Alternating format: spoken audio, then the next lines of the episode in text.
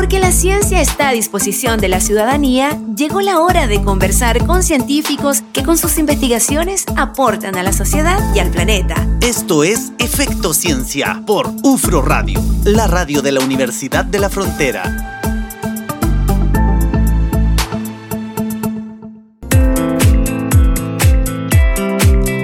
20 horas con 8 minutos y seguimos haciendo Efecto Ciencia acá en UFRO Radio y ya estamos con la directora, como le habíamos adelantado, la directora del Centro Regional de Investigación INIA Carillanca porque cumple INIA 64 años de vida y queremos conocer este aporte que ha hecho esta institución acá en la región de la Araucanía. Está con nosotros Gabriela Chaín, directora regional. Bienvenida, Gabriela, a Efecto Ciencia. Hola Nati, hola Alex, muchas gracias por invitarme nuevamente. Para mí un gusto poder compartir con ustedes esta tarde. El placer es nuestro, siempre. Hoy 64 años cumplen. Así es, 64 años de vida. Somos la estación experimental más antigua de línea. y INEA solamente cumple 59. Eh, en esta, estamos en abril todos de aniversario. Pero nosotros fuimos la primera estación experimental que se creó acá en el país, gracias a un convenio entre la Fundación Rockefeller y el Ministerio de Agricultura de esa época. Qué interesante. Gaby y Gabriela, o Gaby ya, yo, yo le digo Gaby, perdón la, el atrevimiento. Gaby me dice todo, eh, así que no hay drama. Gaby, el, el, aporte, yo lo he adelantado un poquitito, el aporte ha ido básicamente en estas seis décadas relacionado con recursos genéticos, fitomejoramiento de cereales, producción de tubérculos de, en papa, calidad de trigo. ¿Cuáles pueden ser un poco los hitos que tú consideras importantes en, estas, en estos 64 años, en estas seis décadas? Que sin duda han dejado huella en lo que es la investigación, la ciencia. Nati decía la innovación, la transferencia en todo este trabajo que ha hecho INE acá en la región. Bueno, mira, esta estación, este centro experimental se creó justamente para potenciar el cultivo del trigo, específicamente en nuestro país. Entonces, obviamente, eh, en trigo hemos, ya hemos liberado desde el año 60 a la fecha más de 40 variedades de trigo, eh, 8 variedades de triticales y algunas variedades de avena también. Pero eh, hoy en día Carillanca, bueno, eh, no es solamente cereales, también estamos trabajando y potenciando fuertemente la diversificación productiva de, la región y tenemos un trabajo súper interesante eh, para potenciar el rubro los frutales ¿ya? y también el tema de las hortalizas. Y como bien decías tú, la transferencia tecnológica, bueno, en los años 80 INIA trajo una metodología que fueron los, los famosos GTT, los grupos de transferencia tecnológica, que en su época, cuando funcionaron, los 20 años que funcionaron, la verdad que transformó la agricultura del, país en general, porque esto fue en todo el país que se estableció esta metodología de trabajo y se pudieron verificar que empezaron a aumentar los índices y mejoraron todos los índices productivos que había en los principales cereales y cultivos en general, ganaderos, etcétera. Así que la verdad que yo diría que hemos tenido harto impacto y no solamente acá en la región, sino que también a lo largo del país. Claro, pero siempre lo que ustedes hacen está asociado a las necesidades que tienen los territorios, ¿cierto? Exactamente. Claro, y nuestra región se caracterizó y todavía sigue siendo también eh, muy cerealera. Ahora imagino que también las líneas de ustedes están, están también en sintonía con el plan que tiene el gobierno regional en ese sentido. ¿Cuáles son los desafíos para este, este esta etapa, este periodo? Bueno, el gobierno regional eh, ha confiado harto en nosotros, ya tuvimos varios proyectos y algunos todavía están en operación. Eh, justamente buscando un poco la reconversión agrícola. ¿ya? Eh, hoy día el, rubro hortofrutícola es uno de los principales rubros, que le interesa potenciar al, gobernador. Y nosotros, como te digo, tenemos dos programas grandes a ocho años, uno para generar todo el conocimiento y transferirlo, y otro que busca todo el tema de la asociatividad y pensando principalmente nuestra agricultura familiar campesina, que obviamente las brechas que tiene para llegar al mercado, un mercado ya sea para, tanto para mercado nacional como mercado exportador, son mucho mayores. Entonces, a través de la asociatividad estamos buscando, digamos, que para ellos sea más fácil eh, poder comercializar toda su producción. Bien. Gabriela, em, estábamos conversando antes de salir al aire, nos decías, uno de los desafíos, los agricultores nos conocen, los productores nos conocen. Hoy día, ¿cuál es el desafío que tienen desde India Carillanca justamente en el marco de este aniversario, por ejemplo? Mira, eh, cuando yo asumí hace un año atrás, porque voy, eh, ya cumplí un año recién la semana pasada de, a, cargo de, de, Carillanca, que por lo demás para mí es como, yo dije, esto es como el culmine de mi carrera, yo tengo 34 años en línea, ¿ya? 30 menos que Carillanca. Eh, para, una de las cosas que nos propusimos fue darnos a conocer a la comunidad en general el público común y corriente, el ciudadano común y corriente que sepa lo que es Inia Carillanca, no solamente cuando algunos pasan hacia Vilcún vean un cartel que diga Dice Inia Inia Carillanca. Carillanca, ya. claro. Ya, La idea es que nos conozcan, por eso hemos desarrollado hartas actividades. El, em, el año pasado estuvimos en los centros comerciales, en los malls, gentilmente estuvimos los fines de semana a dar a conocer nuestro trabajo. Este año empezamos en las plazas de las principales ciudades, ya estuvimos en Mayeco, ahora estamos programando actividades en Cautín para dar a conocer nuestro trabajo. Directora, y en esos espacios, esas plazas, ¿cómo le llaman? ¿Plazas públicas? Plaza Ciudadana. Plaza Ciudadana. ¿Qué, qué particularmente ustedes muestran? Porque pensando en que en línea se hace investigación, se hace también, eh, eh, imagino que son diferentes fases, entonces, ¿qué es lo que ustedes muestran ahí? Conversémoslo eso en el otro bloque, ¿te parece? Me parece regio. ¿Te ya. parece? Vamos a la música y seguimos conversando con la directora del Centro Regional Inia Carillanca acá en Efecto Ciencia.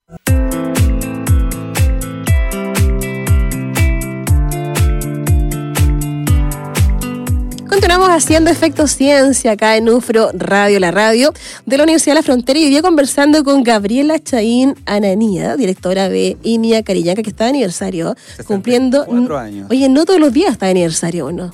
Así es. Una tremenda institución con un gran aporte acá en la región. Habíamos dejado una pregunta pendiente, Nati. Sí, justamente, pensando en todo lo que ustedes hacen, ¿no? En investigación, en extensión también, en estas plazas públicas, Ciudadana. ciudadanas, ciudadana, ¿qué, qué están mostrando ustedes en los territorios? ¿Esto pretende recorrer toda la región? Mira, nuestra ambición es lograr estar en las 32 comunas. Esa es la ambición. Esperamos de aquí a diciembre poder lograrlo. No nos comprometemos en abril, pues ya nos queda una semana. Pero de aquí a diciembre sí. eh, mira, aquí se van mostrando distintos proyectos, distintas líneas de investigación que tienen y nos están acompañando los propios investigadores o sus equipos de trabajo. Así que la verdad que es directamente de la primera fuente en que lo que lo- nuestros visitantes o, o el público en general que nos visita puede hacer todas sus consultas y, y ver sus dudas, porque la verdad que eh, mucha gente no nos conoce, la gran mayoría. ¿Ustedes sentían eso? Sí, nosotros sentíamos eso y la verdad que que con- al nivel de pregunta que se acercan, ellos quedan muy impresionados y dicen, ah, no sabía que INE hacía eso, mira qué interesante. Eh, estamos trabajando con toda la línea de alimentos, también tenemos un especialista en el tema de alimentos con harinas no convencionales, ¿ya? es decir, distinto a lo que es el trigo, harina de leguminosa o de otras especies, y eso ha causado harto interés también.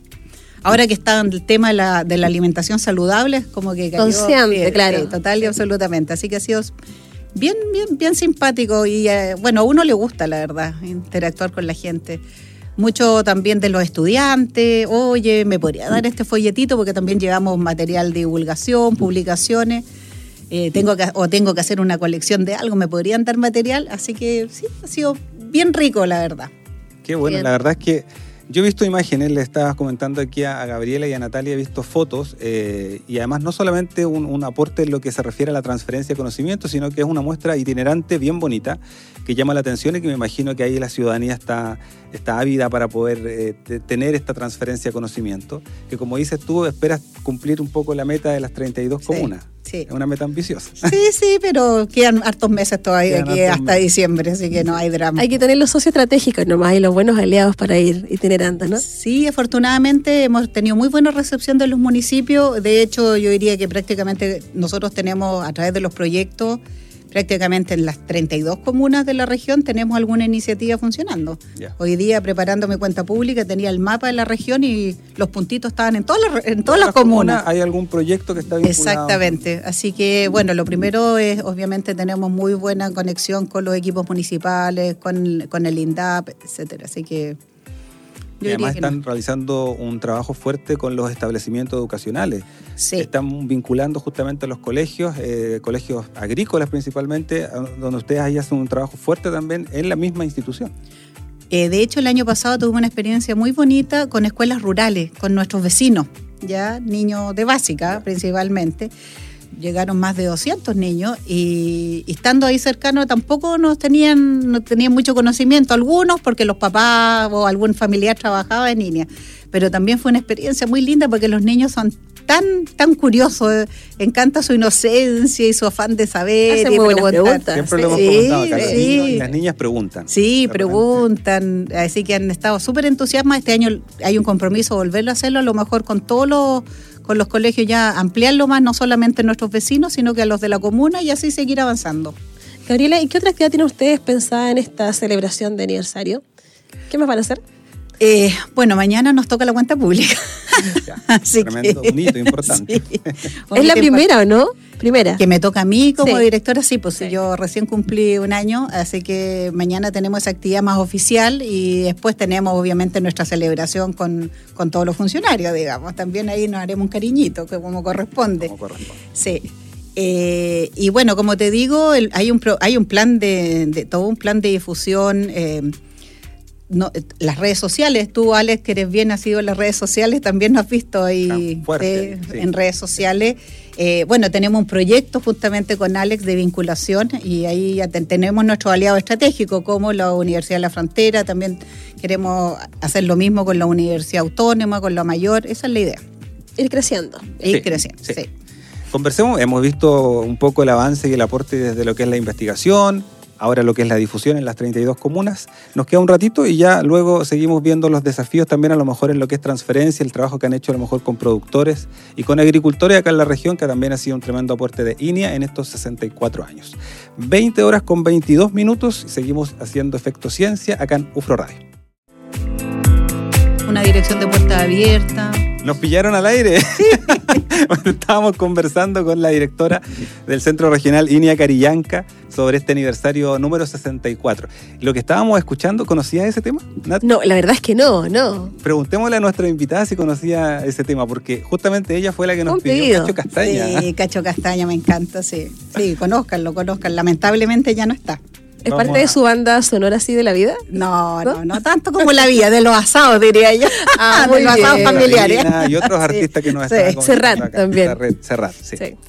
Eh, Gabriela, ya para ir cerrando esta conversación, eh, quizás conversar un poquitito sobre los desafíos o, o el tema que han ido trabajando ustedes también con los productores. Nos comentabas recién, eh, los productores, los agricultores nos conocen, la ciudadanía un poquitito menos y en este sentido han estado haciendo un trabajo fuerte de difusión en las 32 comunas eh, como meta para este 2023. Eh, ¿Cuáles son los desafíos en torno a, justamente al trabajo que realizan con los productores, tal vez a través de estas metodologías que nos estabas comentando un poquitito eh, y, que, que- y que ha, y que ha marcado un poco el sello de Iña Carillanca acá en la región? Sí, la verdad, mira, como les comentaba delante, tratar de potenciar o desarrollar un rubro si no tenemos el recurso humano capacitado con los conocimientos necesarios para ello eh, no es viable, digamos. Exactamente. Y entonces dentro de nuestro rol no solamente generar conocimiento, sino que transferirlo y asegurarnos que ese conocimiento se aplique. Nosotros siempre hemos estado ligados a, través de distintas metodologías, digamos, a llevarle la, tecnología hacia los agricultores. De hecho, tuvimos, ah, bueno, han cambiado varias veces los nombres, teníamos los centros de ajuste, tecnología, las unidades de validación, y hoy día todos nuestros proyectos en general tienen un componente súper importante en lo que es el tema de transferencia. INEA no hace mucha ciencia básica, no es nuestra misión. La verdad que nosotros hacemos más investigación aplicada, como se llama. Esa, esa es la... Entonces tenemos que validarlo en los predios de los agricultores. Y de hecho tenemos casi todos los programas que tenemos con el gobierno regional hoy día, que nos van quedando cuatro de los ocho que logramos, llegamos a tener, porque algunos ya han estado cumpliendo su etapa y se han cerrado, ha sido básicamente también con trabajo de los agricultores y también con los equipos técnicos, con los extensionistas que trabajan en los municipios en el INDAP, porque ellos al final son los que están día a día con los agricultores. Entonces es importante darles las herramientas y mejorando sus conocimientos para que su labor sea más fácil y más eficaz. Perfecto. Eh, Natalia estaba preguntando hace un momentito. Sí, bueno, claro, felicitarla, ¿cierto? Porque la- tiene su cuenta pública, mañana, claro, un año ya. Igual es una, un buen momento, ¿cierto?, para mirar un poquito el camino recorrido también y evaluar quizás su gestión, ¿no? En ese sentido, ¿cómo, cómo, ¿cuál es su sentir, ¿no? Eh, ¿Siente que logró las metas? ¿Cuál- ¿Cómo, cómo, ¿Cómo evalúa el trabajo luego de un año a cargo de la dirección? Quizá mirando esta preparación de la cuenta que tienes mañana. Sí, mira, la verdad eh, no ha sido fácil, del todo fácil. Lamentablemente tuvimos un hecho de violencia nosotros al asumir. Yo no tenía un mes y nos tuvimos un atentado incendiario que la verdad que yo creo que cualquiera es difícil recuperarse.